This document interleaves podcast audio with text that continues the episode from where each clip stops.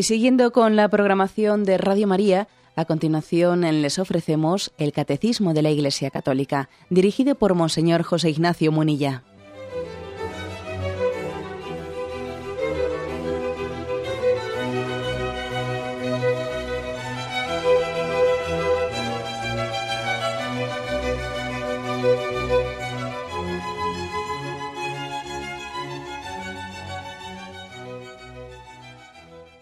Un cordial saludo a todos los oyentes de Radio María. Un día más, con la gracia del Señor, proseguimos el comentario del Catecismo de nuestra Madre la Iglesia.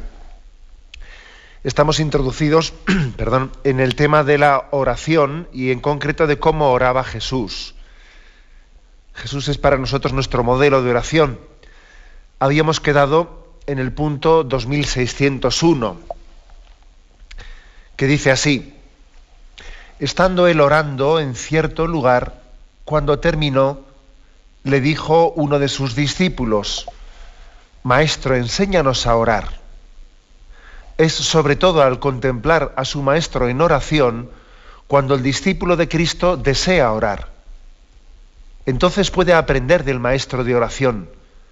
Contemplando y escuchando al Hijo, los hijos aprenden a orar al Padre. Este texto que cita, este punto del Catecismo 2601, es Lucas, que ya dijimos que Lucas era el Evangelio, mm, el Evangelio especialista en la oración, en el que más nos habla de cómo Jesús oraba. Pues este texto dice que Jesús, estando en oración en cierto lugar, ¿eh? no sabe qué lugar sería este en esta ocasión en concreto, cuando terminó, pues uno de sus discípulos, que tampoco se dice quién era, uno de ellos, le hizo la famosa pregunta, Maestro, enséñanos a orar. ¿Eh? Bueno, mm, aquí conviene subrayar lo, siguiente, ¿no? ¿En qué contexto ha tenido lugar, de dónde ha partido la pregunta, Maestro, enséñanos a orar? La pregunta, Maestro, enséñanos a orar, no ha, no ha nacido la pregunta de una duda teórica. ¿Mm? De una duda teórica, ¿no?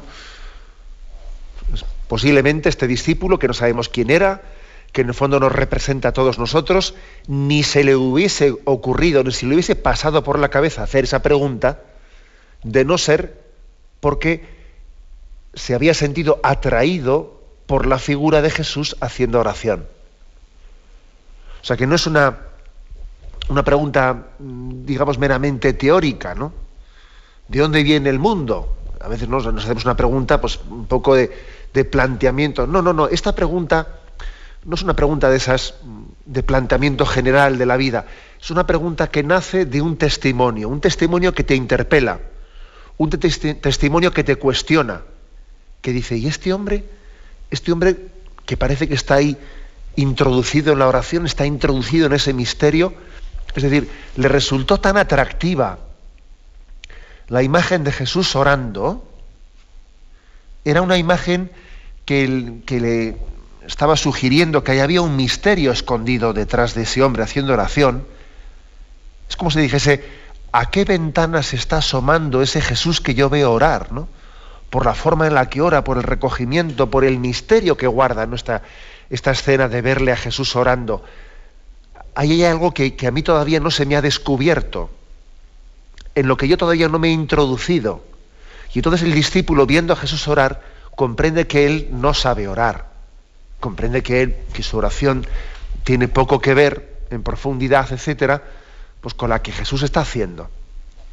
Eh, esto me parece muy importante, decir, estaba Jesús orando.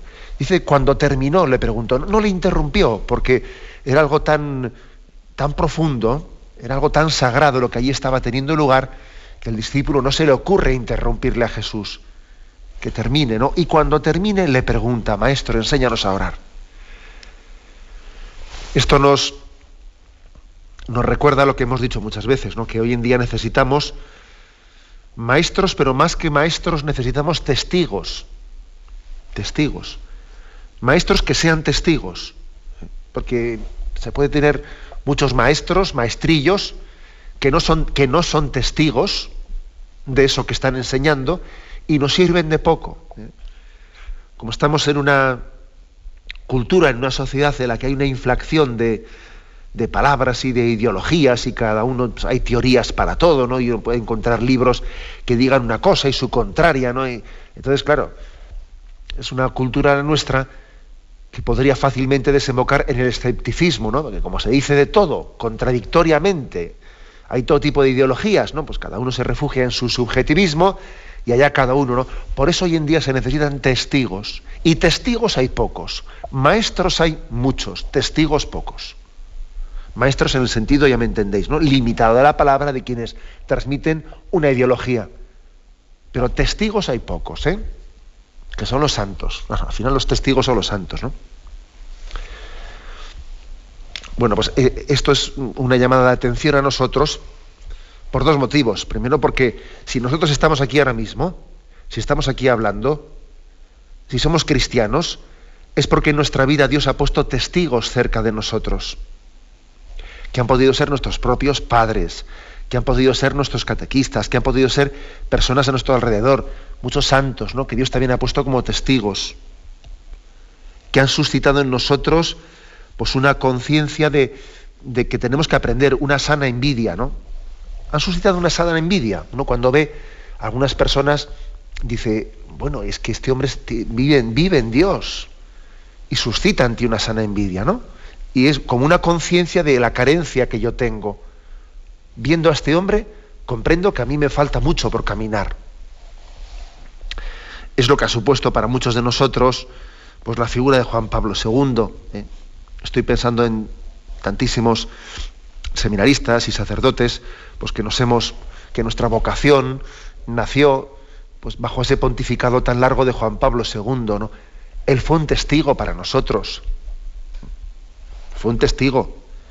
Él no se limitó a, enseñar a darnos unas enseñanzas. Le veíamos a él orar y viéndole en oración entendíamos que nos teníamos que adentrar en ella. Por ejemplo, me acuerdo que en aquel famoso primer viaje que hizo a España, pues cuando fue a visitar aquella cueva de, de la Santiña, allí en Covadonga, el rato largo de oración que pasó allí delante de la Virgen,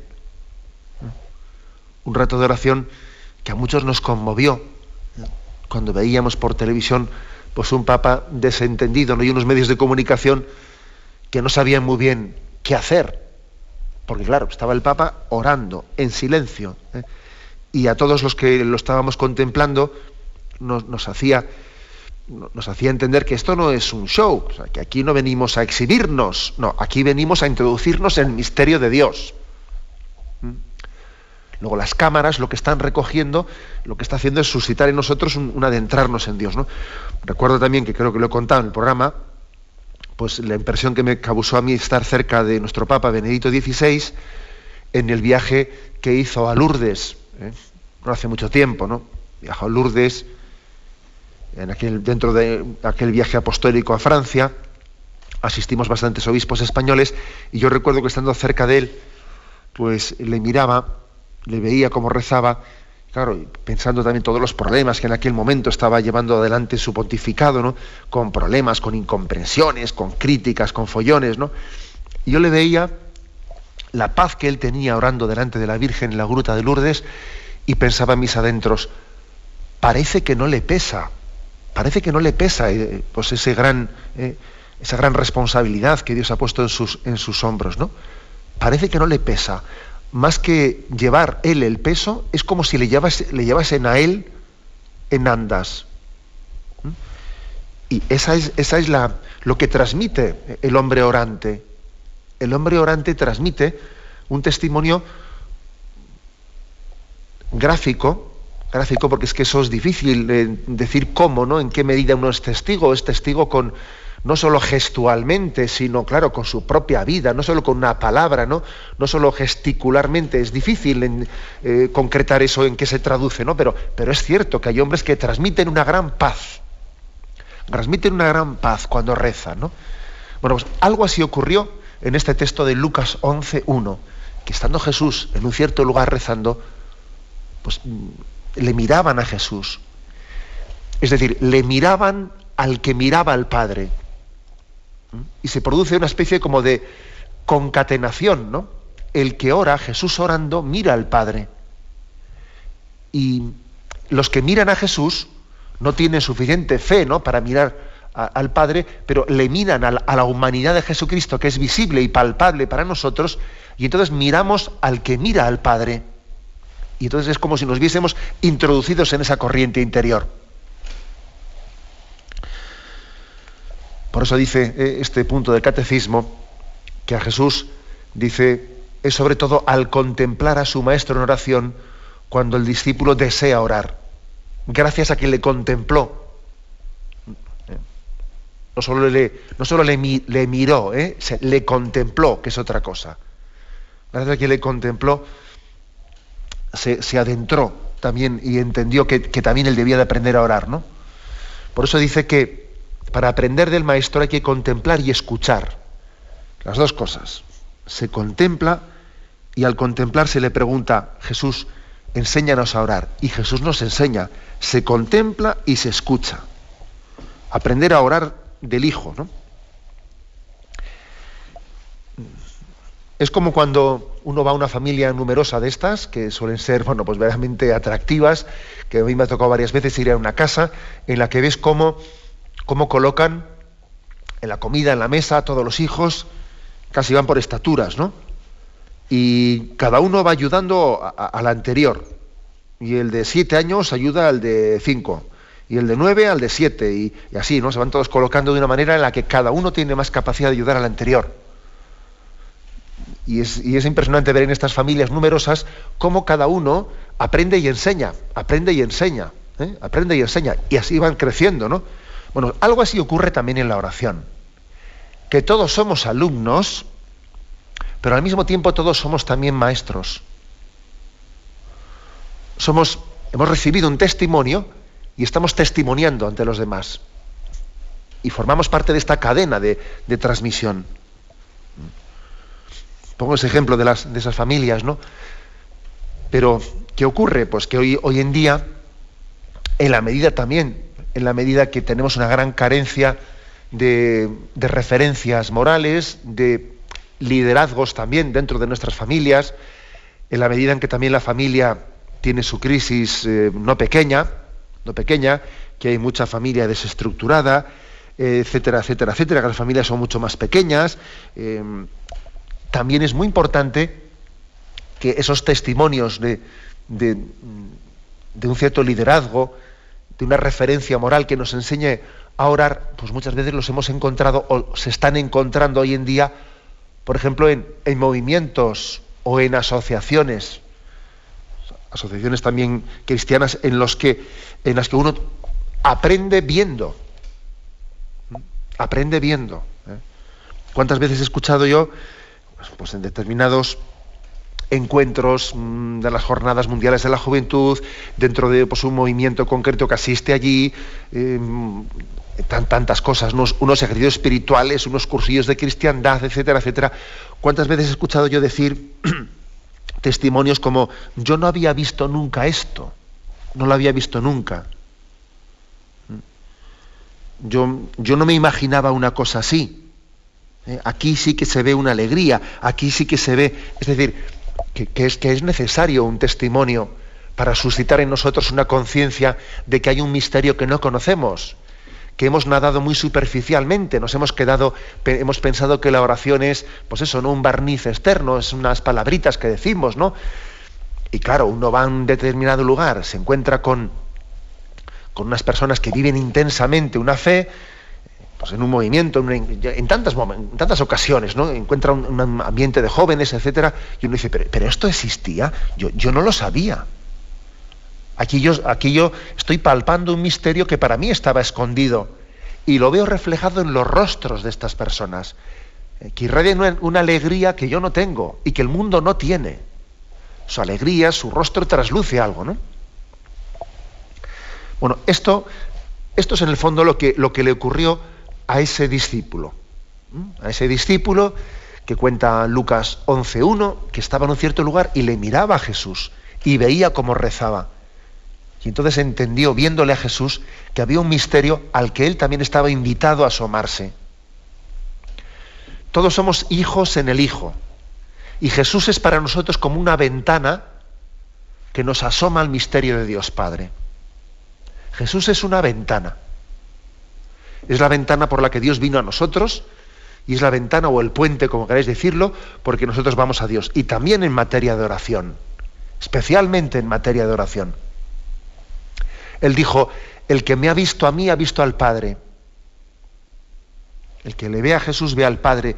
El que le ve al Jesús orante está invitado, invitado a compartir con él la oración de hijo para dirigirse los dos conjuntamente, unido a Cristo, siendo hijo en el hijo, dirigirse al Padre y decir Padre nuestro, pudiendo decir Padre nuestro juntamente con Jesucristo, ¿no? que es un honor poder decir eso junto con Cristo.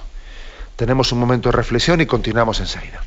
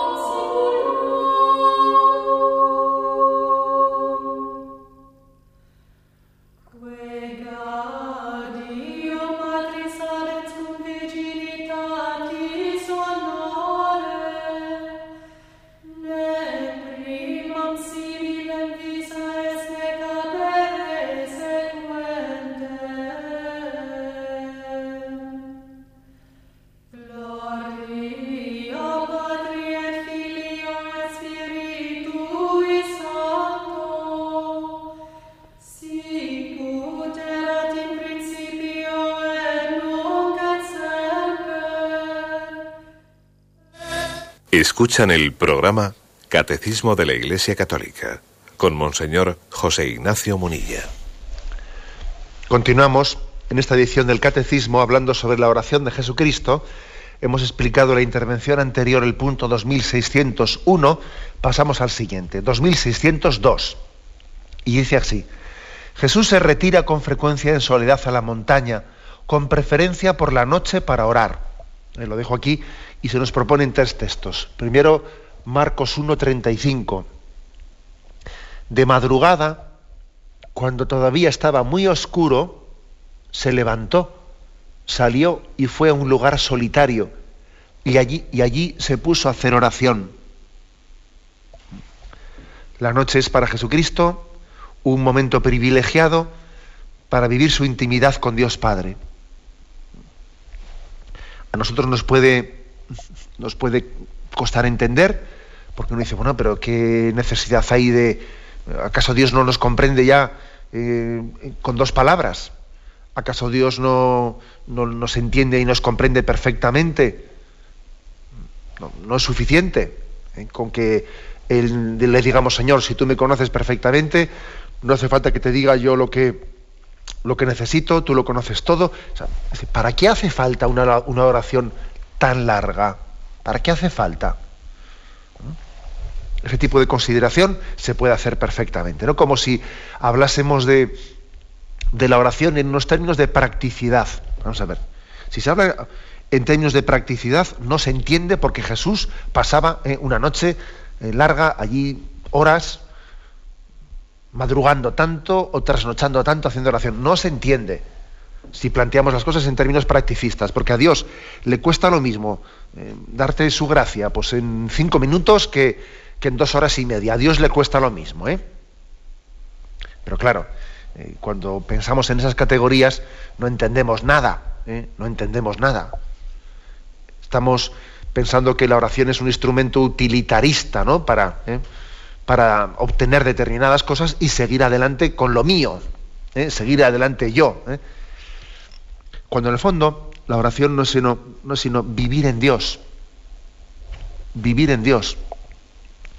El cristiano ha aprendido de Jesucristo a estar plenamente imbuido de Dios, a vivir en presencia de Dios. Nosotros queremos, queremos que la oración nos enseñe a vivir en presencia de Dios. Es más, digamos que nuestro objetivo sería que toda la vida, ¿no? las 24 horas del día, fuesen una oración, que viviésemos en presencia de Dios. Ya sabemos que no es tan fácil ¿no? tener una oración continua, supone haber crecido mucho en la pero Jesucristo sí tenía esa oración continua. Pero la tenía también en gran parte porque tenía ratos muy específicos y largos en los que él estaba acompasando su corazón humano, lo estaba acompasando a la voluntad de Dios, al corazón divino. La voluntad humana se estaba, eh, se estaba sincronizando con la voluntad divina, podemos decir. esto sin oración no se consigue. No se consigue, ¿no? Ese sincronizarse, ese pensar como Dios, ese sentir como Dios, requiere largos ratos de oración requiere, no solo cantidad, sino calidad. Pero es que es muy difícil tener calidad de oración sin cantidad de oración. Alguno quisiera, no, no, lo importante es la calidad. Por eso dos minutitos y cortito. No, no, perdona, no vas a conseguir la calidad sin la cantidad. ¿eh? Eso no es posible. Eso es como cuando te traen los, los, buscadores de oro. Para poder conseguir 10 gramos limpios de oro, han tenido que sacar una cantidad ahí de, ¿eh? bueno, pues no sé yo cómo se dice esas cosas, ¿no? Pero una cantidad de materia prima que van filtrando, filtrando, y al final quedan los 10 gramos de oro. Pero los 10 gramos de oro no se consiguen así sin más en la mina directamente, no, no. Ahí tienes que estar echando agua y vas filtrando un tipo de tierra, un tipo de tierra que tiene eh, una aleación determinada y cuanto más kilos y toneladas saques de ese tipo de, ¿eh? materia primera, pues al final más probabilidades tienes de que obtengas los 10 gramos puros de oro. algo así pasa con la oración. No seamos ingenuos, ¿no? No, pensemos que yo voy a tener calidad de oración sin tener cantidad. No, no, eso no existe. Bueno, ¿eh? una consideración es esa. El siguiente texto que se nos propone, Marcos 6:46 inmediatamente obligó a sus discípulos a subir a la barca y a ir por delante hacia Besaida, mientras él despedía a la gente. Después de despedirse de ellos, se fue al monte a orar. Al atardecer estaba la barca en medio del mar y él solo en tierra. Este es un episodio, Marcos 6:46, que mm, tiene lugar después de la multiplicación de los panes. Imaginaos lo que es la multiplicación de los panes, eh, claro, el holgorio que eso, que eso suscita, está todo el mundo queriendo, queriendo estar con Jesucristo, está todo el mundo queriendo estar, vamos, es el hombre del momento, ¿no? Imagínate, la multiplicación de los panes, alguno pensaría que esta es la gallina de los huevos de oro. Todo el mundo quiere estar con él, todo el mundo. Y dice, inmediatamente Jesús obligó a sus discípulos a subir a la barca, venga, ir vosotros por delante, y él despedía a la gente. Venga, venga, cada uno a lo suyo, vosotros en barca y para adelante, que ya os veré. Vosotros, venga, cada uno a su sitio, que ya ha terminado la multiplicación de los panes. Venga, ahora dejarme tranquilo. Es, curioso, ¿no? Verle a Jesús eh, despidiendo a la gente. Además es que dice, obligó, venga, fuera. Y despidió, que os vayáis. Perdonad un poco por, por enfatizarlo, ¿no? Pero, pero sí que el texto yo creo que literalmente dice esto, ¿eh? Y Jesús quiere quedarse a solas. Qué fácil sería que en ese momento, ese momento entre comillas, ¿no? de gloria humana, de que todo el mundo le está rodeando, la multiplicación de los panes, Jesús se quiera quedar en eso. Pues Jesús no se queda en eso. No se queda en eso. Jesús quiere inmediatamente quedarse a solas en oración. Porque, porque necesita estar con el Padre. Y quiere también que se ese gesto que él acaba de hacer de la multiplicación de los panes, necesita también ponerlo en manos de Dios Padre para que ese gesto em, sea entendido, sea bebido, sea comprendido, pues como en toda la tradición de estos dos mil años, ¿no? Pues la, Iglesia ha querido predicar. Cristo es el pan vivo, bajado del cielo, y Él quiere multiplicarse y darse a los demás como alimento para la vida del mundo, y eso necesita comentarlo con el Padre y decírselo al Padre. Mm. Es, eh, es la, necesidad pues, de, que las cosas que hacemos en la vida quedan incompletas mientras que no las llevemos ante Dios. Uno en esta vida puede estar haciendo muchas cosas, ¿no? Pero como después no las finalice, no las remate, llevándolas ante Dios, lo que ha hecho perfectamente puede ser inútil, inútil. ¿eh? O sea, el milagro de la multiplicación de los panes tuvo el efecto que tuvo. También porque Jesús lo llevó al Padre. Puso en manos del Padre y pidió que el Padre bendijese esa acción que él había hecho. Tercer texto que se nos propone para nuestra consideración, Lucas 5:16. Su fama se extendía cada vez más y más, y una numerosa multitud afluía para oírle y ser curados de sus enfermedades. Pero él se retiraba a los lugares solitarios donde oraba. Un término parecido al anterior, como Jesús huye de la gloria humana. Huye de la gloria humana. Con disciplina incluso, ¿eh? huye de la gloria humana, querían oírle, que, querían oírle, querían escucharle, quería, quería que él hiciese todo, que él curase las enfermedades. Y Jesús, que fácilmente podía haber caído en el activismo, ¿eh? hubiese sido, vamos, facilísimo. Lo difícil era huir, huir de ello. Alguien que era continuamente requerido esto. Qué fácil sería caer en el activismo. Qué auténtica lección nos da aquí Jesucristo a todos ¿Qué lección nos está dando? ¿Te requieren para esto, para lo otro, para lo más allá y tal? Pues no, Señor, yo ahora me retiro en lugar solitario a orar. Es una lección auténtica. Porque incluso también podemos ser tentados en las cosas buenas, podemos ser tentados. Si uno no pone todas las cosas en Dios, al final se está buscando a sí mismo. Al final hasta, mm, hasta bueno, hablemos claramente, hasta también los que predicamos la palabra de Dios, podemos perfectamente tener la tentación eh, de ser un showman, de ser un líder, la gente habla de ti, eh, y todo eso, todo eso puede ser perfectamente una tentación. Te puedes buscar a ti mismo en ello, pero con una facilidad tremenda, que el demonio es muy astuto, es muy astuto. ¿eh? Y Jesús nos enseña a rechazar esa gloria humana y a retirarnos a la oración. Vemos pues a Jesús, a un Jesús que es maestro de oración para todos nosotros. Tenemos un momento de reflexión y continuamos enseguida.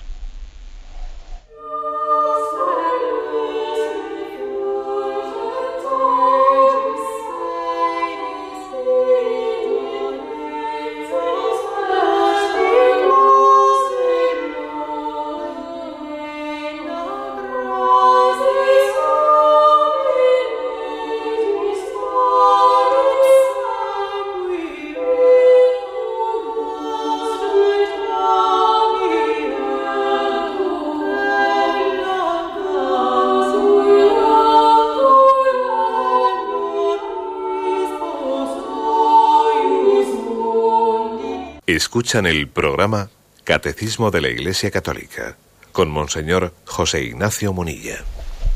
Estamos comentando el punto 2602 del Catecismo en el que se nos eh, presenta la figura del Jesús orante.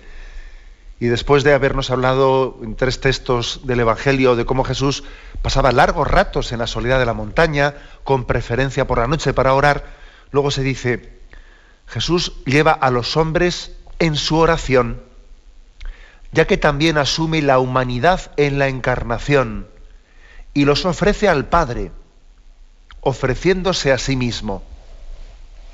Bueno, aquí como veis hemos dado un salto. Si hasta ahora hemos eh, visto cómo desde fuera, ¿no? Hemos sido testigos de cómo Jesús ora y su actitud en la oración, sus largos ratos, nos han interpelado, nos han cuestionado este hombre cómo, cómo reza, ¿no? Ahora ya nos metemos dentro de él. Y dice, Jesús lleva a los hombres en su oración, asume nuestra humanidad en la encarnación, nos ofrece al Padre ofreciéndose a sí mismo. Aquí se nos remite a un texto anterior del catecismo que era el texto 616, 616, ¿eh? donde se dice lo siguiente. El amor hasta el extremo es el que confiere su valor de redención y de reparación, de expiación y de satisfacción al sacrificio de Cristo. Nos ha conocido y amado a todos en la ofrenda de su vida. Vamos a ver, ¿eh? que esto es, creo que es muy, muy, importante lo que está diciendo aquí Jesucristo, perdón, el, el catecismo sobre Jesucristo. Es decir, Jesucristo, el Señor, movido por, por un amor hasta el extremo, él ha tenido una oración y una ofrenda al Padre que ha sido una oración de reparación de nuestros pecados, de expiación, de sustitución, es decir, es el amor vicario, la entrega vicaria, la entrega sustitutiva. O sea, se ha entregado en vez nuestro. Ha estado tan unido a nosotros que cuando Jesús rezaba, estaba intercediendo al Padre por cada uno de nosotros. Hay un pasaje en el Evangelio de San Juan, que es Juan 18, versículo 8, que, narra, narra en el Evangelio de San Juan que le van a prender a Jesús, le van a, le van a coger preso en el huerto de, los olivos, y en el momento en que le van a coger preso, Jesús dice, dice a los soldados, si me buscáis a mí, dejad marchar a estos un texto simbólico, ¿no? Entonces, eso es simbólico de, de lo que es el valor, la entrega expiatoria, sustitutiva. Jesús se entrega en vez nuestro. Si me buscáis a mí, dejad marchar a estos. Es decir, Jesús está rezando al Padre por, porque nosotros somos mudos y no sabemos hablar con Dios y no sabemos suplicarle a Dios y pedirle la gracia. Y la pide Él también en vez nuestro. No solo en vez de, sino también intentando suscitar que también nosotros la, lo pidamos, intentando curar nuestra mutez. En vez nuestro, pero no solo en vez nuestro, sino intentando que nosotros también aprendamos a hacerlo. Es como cuando una madre le da de comer a su niño la boca, pero al mismo tiempo también quiere que aprenda a comer él. Coge la cucharilla, venga, métetela dentro. Las dos cosas, ¿no? Te doy de comer, pero quiero que aprendas tú también a comer. Así hace Jesús. Reza por nosotros al Padre, pero al mismo tiempo quiere enseñarnos a rezar. Las dos cosas. Al mismo tiempo, ¿no? Y entonces Jesús, en la intimidad de su oración, nos lleva a todos nosotros ante el Padre. Nos lleva. Y aquí el catecismo dice una cosa que me parece potentísima. Dice, nos ha conocido y amado a todos en la ofrenda de su vida. Esto está dicho aquí en este punto del catecismo 616, ¿eh? en el que, al que se nos remite desde el punto que hoy comentamos, ¿no? Nos ha, repito, nos ha conocido y amado a todos en la ofrenda de su vida. Es decir, que cuando Jesús estaba allí en Gesemaní, o estaba en aquellas noches, haciendo oración en una montaña de Galilea, nos conocía a cada uno de nosotros personalmente. Esto lo dice aquí explícitamente el catecismo. ¿eh? Nos conocía personalmente. O sea, no únicamente en genérico. ¿eh? Aquí está la humanidad. No, nos conocía personalmente. Porque se estaba entregando por cada uno de nosotros y entonces ir ante el Padre, oró por nosotros y le presentó nuestro nombre fuimos objeto de la conversación entre Cristo y el Padre. Y la suya fue una, una oración intercesora. Él nos presentó, mm, oró, oró por nosotros. Como veis, pues es una, una afirmación que nos mete ya en el misterio de cómo era la oración, de qué hablaban entre el Hijo y el Padre.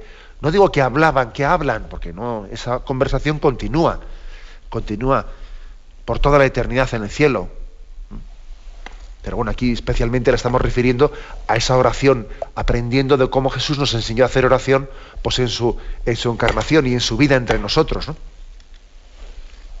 Bueno, seguimos adelante ¿eh? en este punto 2602 en el que nos encontramos. Él, el verbo que ha asumido la carne, comparte en su oración humana todo lo que viven sus hermanos. Él lo comparte. ¿eh? O sea, es decir, que él mm, no se separa de nosotros, entre comillas, ¿no? De separarse, como si yo no tengo nada que ver con vosotros para orar. No, no, nos lleva con Él. Somos su mochila. Es que nos lleva en su mochila para orar con el Padre, ¿no? Dice, por ejemplo, ese texto de Hebreos 2. ¿eh? Convenía en verdad que aquel por quien es todo y para quien es todo, llevara muchos hijos a, la gloria, perfeccionando mediante el sufrimiento al que iba a guiarlos a la salvación.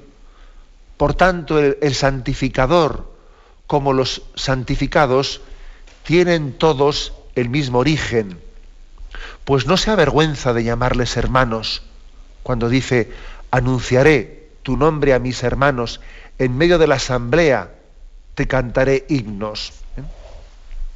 O sea que el santificador y, los santificados, el santificador es Cristo, claro, los santificados todos somos nosotros, tenemos todos el mismo origen, somos de la misma pasta. ¿eh? es decir, claro que, claro que el origen, Cristo tiene un origen, origen divino en la encarnación del Padre, que evidentemente es distinto a nosotros, pero Él ha asumido nuestra carne humana y nuestra condición humana con todas las consecuencias. ¿no? Por lo tanto, cuando cuando va a orar al Padre, nos lleva a nosotros en la mochila. Dice, anunciaré tu nombre a mis hermanos, en medio de la asamblea te alabaré. O sea que él recibe también en sus ratos de oración del Padre la encomienda de transmitirnos a nosotros, transmitirnos a nosotros pues, eso que él ha vivido, eso que él ha experimentado. No hay secretos entre Cristo y su Padre y tampoco hay secretos entre Cristo y nosotros. La intimidad que Él ha vivido con el Padre, esa intimidad quiere tenerla con nosotros. Por eso cuando Felipe le dice, ¿no? Muéstranos al Padre y nos basta. Y entonces Jesús le dice, Felipe, tanto tiempo con vosotros y no me conoces, el que me ha visto a mí ha visto al Padre. Esa intimidad que yo tengo con el Padre la comunico con vosotros. Y para poder tener esa, intimidad con vosotros, yo me echo de la misma pasta. ¿Eh? Tengo la misma condición humana que vosotros. ¿eh? Digamos que sin la encarnación, sin la encarnación, la oración de Jesús, el aprendizaje de la oración no hubiese sido posible, tal y como hoy en día lo vivimos. O sea, la encarnación ha sido también la, forma en la que nosotros hemos sido introducidos en la oración de Dios Padre. ¿eh? Por eso, por eso que ese tipo de oraciones desencarnadas, ¿no? al estilo orientalista, que parece que la oración es una especie de técnica de despojamiento, de, bueno, que la oración se consigue cuando alguien eh, no piensa, no siente, no sufre, no se despoja de todo. No, mire usted, esa oración no es cristiana. La auténtica oración cristiana, la oración que Cristo nos enseñó, es la que se une a la humanidad de Jesucristo, que es para nosotros la ventana desde la que nos metemos en el misterio de la relación de Cristo con el Padre.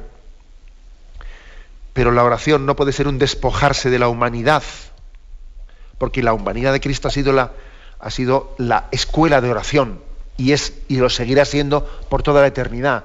No podemos desprendernos nunca de la humanidad de Jesucristo, que es nuestra, es nuestra Biblia, ¿no? Bueno, sigue aquí ese texto, ¿no? Dice, Él, el verbo que ha asumido la carne, comparte en su oración humana todo lo que viven sus hermanos. Nuestros sufrimientos Él los presenta al Padre. Padre, eh, están sufriendo. Padre, mira que, como, hacía María, ¿no? Mira que no les queda vino. Mira que, mira que están tristes. Mira que nos presenta ante el Padre. Comparte sus debilidades para librarlos de ellas. Aquí nos dice dos textos, ¿no? Hebreos 2.15, que dice, y lo mismo que los hijos comparten una misma carne y sangre, también Jesús las compartió para poder así con su muerte reducir a la impotencia al que tiene poder para matar, es decir, al diablo, y liberar a quienes el miedo a la muerte ha mantenido de por vida bajo el yugo de la esclavitud. o sea, que Jesús nos, nos libera, comparte nuestras debilidades para liberarnos de ellas. Jesús ha querido compartir la debilidad para que nosotros compartamos su fortaleza. Él toma tu debilidad para que tú tomes su fortaleza. Algo que los padres de los primeros siglos solían subrayar mucho. Por ejemplo, en las tentaciones del desierto. Él quiso ser tentado para que tú puedas vencer la tentación. Tomó de ti tu debilidad para que tú tomes de ti de él su gracia. Ese misterio tiene lugar en la oración. En la oración de Cristo con el Padre. Presenta nuestras debilidades y obtiene para nosotros ¿no? el don de la fortaleza. Otro texto es Hebreos 4.15, 4.15 que dice así. Y ya que contamos con un sumo sacerdote excepcional que ha traspasado los cielos, Jesús, el Hijo de Dios, mantengámonos firmes en la fe que profesamos, pues no tenemos un sumo sacerdote incapaz de compadecerse de nuestras debilidades. Al contrario, excepto el pecado, ha experimentado todas nuestras pruebas. Acerquémonos pues llenos de confianza a este trono de gracia, seguros de encontrar la misericordia y el favor divino. ¿eh? Es un texto clave ¿no? de la carta a los hebreos. Pues no tenemos un sumo sacerdote incapaz de compadecerse de nuestras debilidades. Que él ha experimentado la debilidad humana. No el pecado. No el pecado, pero sí ha experimentado incluso él hasta las consecuencias del pecado que se desprenden del asumido, también la, muerte, que se introdujo por causa del pecado. Y no habiendo pecado, asumido la debilidad humana. ¿Mm? Por eso, acerquémonos con confianza, porque tenemos un intercesor que nos comprende, que nos comprende. Esto es una, esto es una fuente de confianza y alegría para nosotros. ¿no? Y así termina este punto del catecismo diciendo, para eso le ha enviado el Padre. Sus palabras y sus obras aparecen entonces como la manifestación visible de su oración en lo secreto. Hay una oración que está en lo secreto entre el Hijo y el Padre, y esa oración intratrinitaria se manifiesta en la humanidad de Jesucristo, se manifiesta después de la encarnación. Gracias a la encarnación, lo que tiene lugar en el interior de la Trinidad se nos muestra, se nos descubre. ¿Eh? Ya no hay secretos ¿no? entre Dios y nosotros, porque ese misterio que decíamos al comienzo del día de la explicación de hoy, que les llamó la atención a los discípulos al verle a Jesús a orar, hemos sido invitados a entrar dentro de él. Por eso ha concluido diciendo, ¿no? Sus palabras y sus obras son la manifestación visible ¿eh? de lo secreto de lo que está teniendo lugar entre Cristo y el Padre. Lo dejamos aquí y ahora damos paso a la intervención de los oyentes. Podéis llamar para formular vuestras preguntas al teléfono 917 107 700. 917 107 700.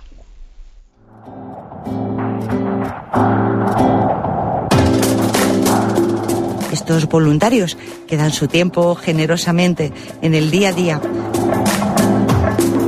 cordial saludo a todos los oyentes de Radio María. Un día más, con la gracia del Señor, proseguimos el comentario del Catecismo de nuestra Madre la Iglesia.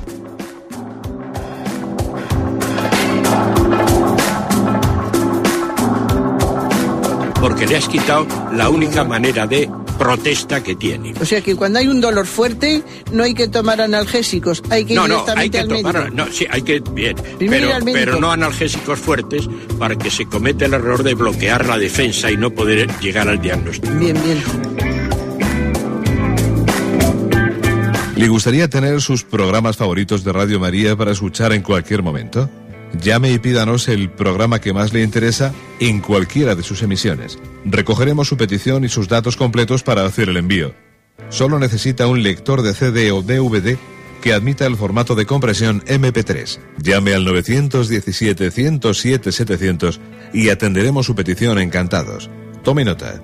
917-107-700. Radio María, más cerca de usted.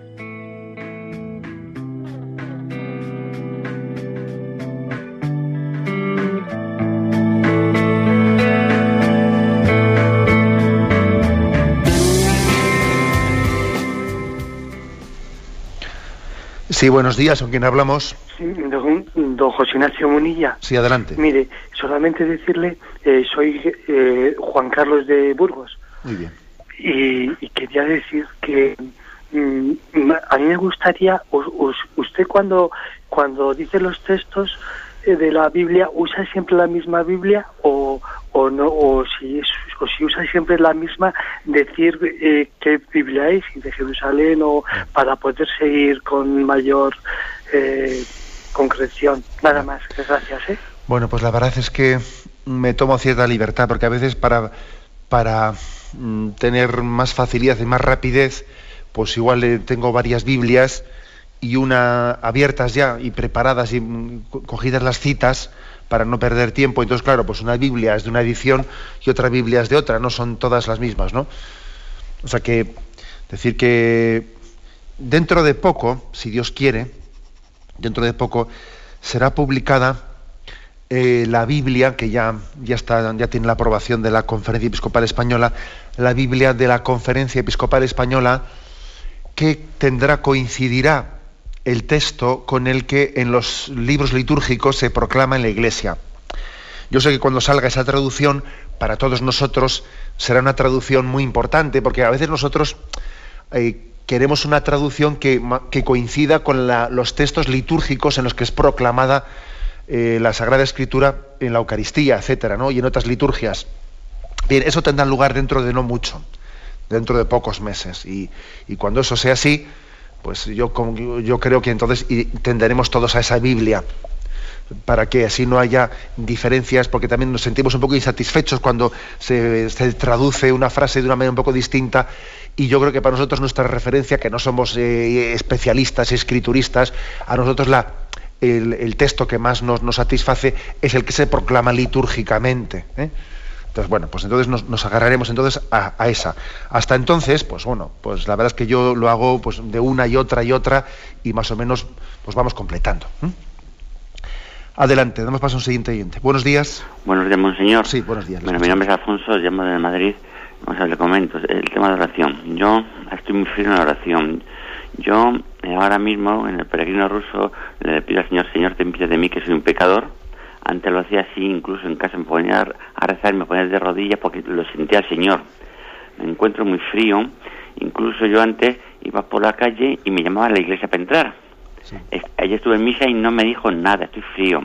Y también, yo por ejemplo, hago muchas veces los laudes, y, pero yo lo hago por el salterio, no, no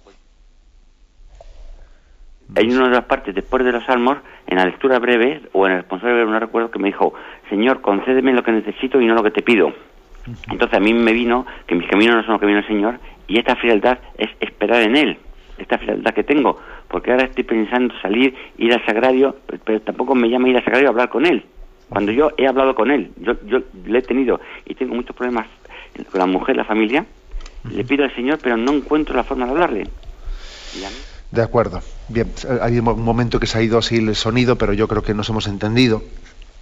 Eh, a mí me parece algo, hay algo muy importante, que la calidad de la oración no se puede medir por el sentimiento que obtengamos en la oración. Esto es algo que lo decimos muchas veces, pero no nos cansaremos de decirlo.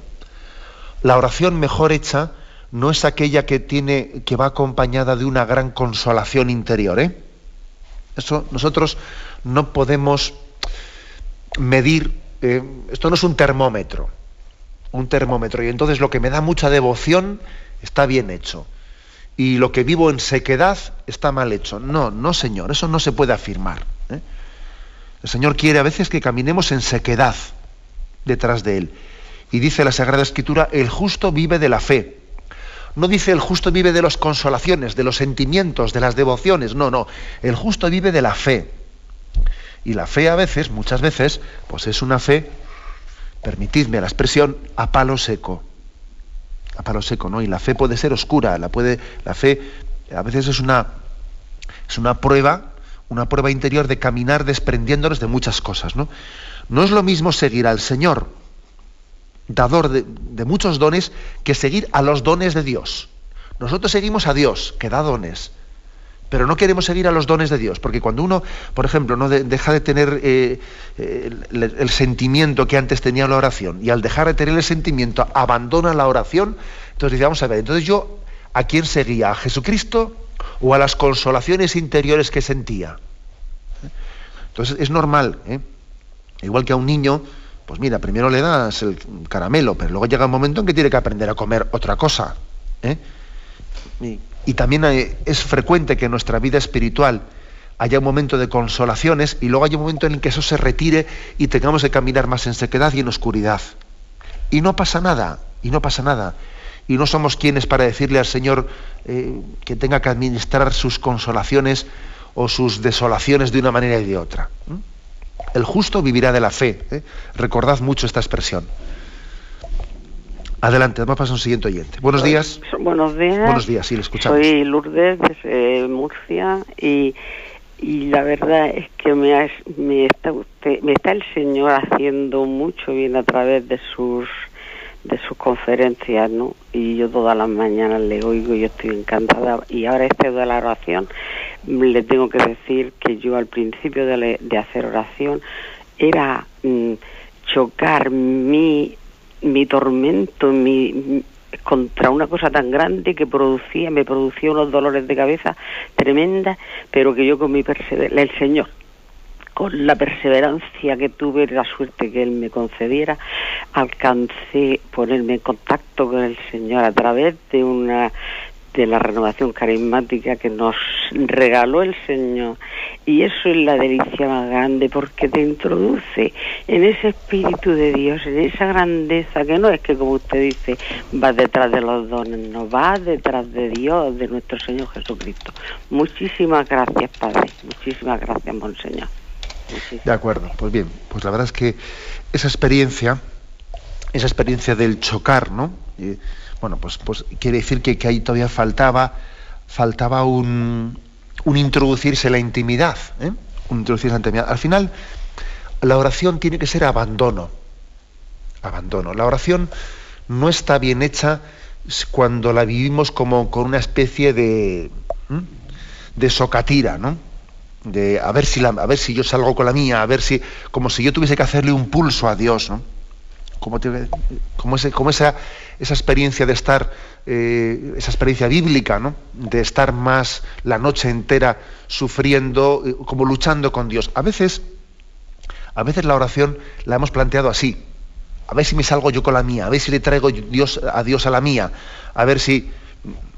Me habéis escuchado en más de una ocasión ese ejemplo, el ejemplo de que esa barca cuando se acerca al puerto y tira, y, tira la soga, ¿no? y, y, la agarra la boya, y el pescador comienza a tirar de esa soga, claro, en realidad lo que se acerca no es se acerca el puerto a la barquichuela, sino que es la barquichuela la que se acerca al puerto. Pero claro, igual el pescador tiene la conciencia, tiene la percepción de que mm, tengo que acercarle a Dios a mí, cuando en el fondo eres tú el que te estás acercando a Dios. Pero hasta que te das cuenta de esto, hasta que dejas de luchar ¿no? Con Dios, hasta, hasta que entiendes que con Dios no hay que luchar, sino que, sino que tienes que rendir tu voluntad y tienes que confiar en Él, ¿no? Pero para eso primeramente has tenido que tener unas luchas interiores. O sea, es normal ese proceso de luchas interiores, pero para que eh, lleguen a buen puerto, tienen que terminar en el abandono en manos de Dios. Una oración bien hecha es aquella que termina descansando en Dios. Dios es nuestro descanso. A veces somos tan ridículos que vamos a la oración casi para ponerle a Dios deberes. me, explico la expresión, ¿no? Que es ponerle a Dios deberes, ¿no? Pues tengo que decirle, Señor, mira, eh, eh, necesito que hagas esto y lo otro y lo otro, y casi le estoy diciendo a Dios lo que tiene que hacer, ¿no? Le estoy dando una, clase, ¿eh? una clase de, de estrategia a Dios. Vamos a ver, déjate de estrategias, eh, ponte humildemente delante de Dios, exprésate delante de Dios y luego abandónate, confíate a Él. Este es un elemento determinante en nuestra oración, el santo abandono. Tenemos que pedir mucho esta gracia. Bien, me despido con la bendición de Dios Todopoderoso, Padre, Hijo y Espíritu Santo. Alabado sea Jesucristo.